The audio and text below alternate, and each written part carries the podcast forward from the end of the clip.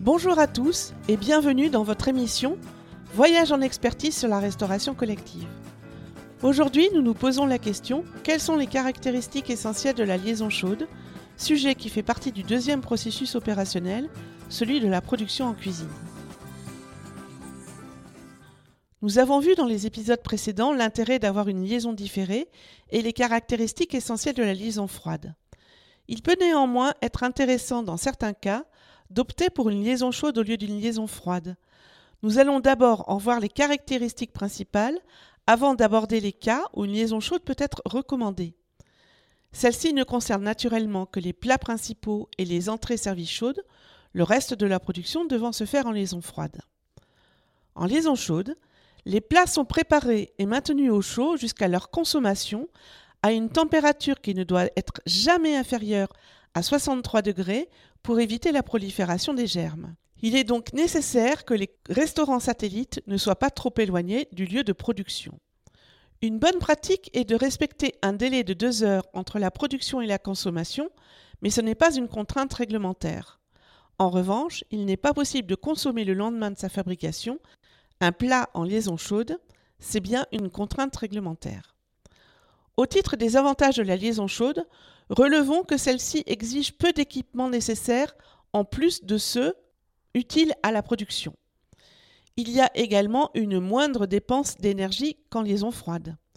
Il n'est pas besoin de modifier les habitudes alimentaires des convives, puisque toutes les recettes peuvent être faites, comme les appréciés frites ou les steaks.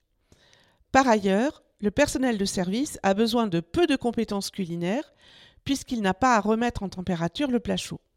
Pas de risque donc de rupture de la chaîne du froid ou encore d'une mauvaise maîtrise de la remise en température.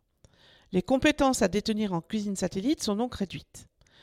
Les inconvénients sont néanmoins réels. Le risque essentiel est une prolifération microbienne très rapide en cas de mauvais maintien de la chaîne du chaud à plus de 63 degrés. C'est la fameuse liaison tiède redoutée des responsables et des vétérinaires.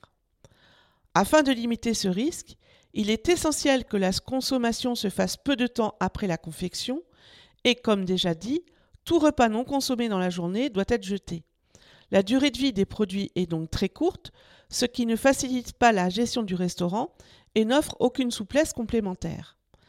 Par ailleurs, la qualité des aliments servis peut être moindre à cause du dessèchement des produits, sauf s'ils sont en sauce, et de l'impossibilité, par exemple, de conserver une viande saignante ou un poisson juste cuit. Il faut également souligner qu'il faut parfois plus de personnel qu'en liaison froide, car il est compliqué d'éviter le coup de feu au moment de la production, celle-ci ne pouvant pas s'étendre dans le temps, contrairement à la liaison froide. Pour l'ensemble de ces raisons, la liaison chaude souffre d'une désaffection dans les projets de grande cuisine centrale, mais elle mérite quand même d'être considérée dans certains cas de figure comme en restauration scolaire, si vous avez peu de satellites, situés très proches les uns des autres, et un faible effectif à nourrir. J'espère que cet épisode a répondu à vos attentes. Lors du prochain épisode, nous aborderons le transport des repas en liaison différée, sujet qui fait partie du troisième processus opérationnel, celui du service. À bientôt!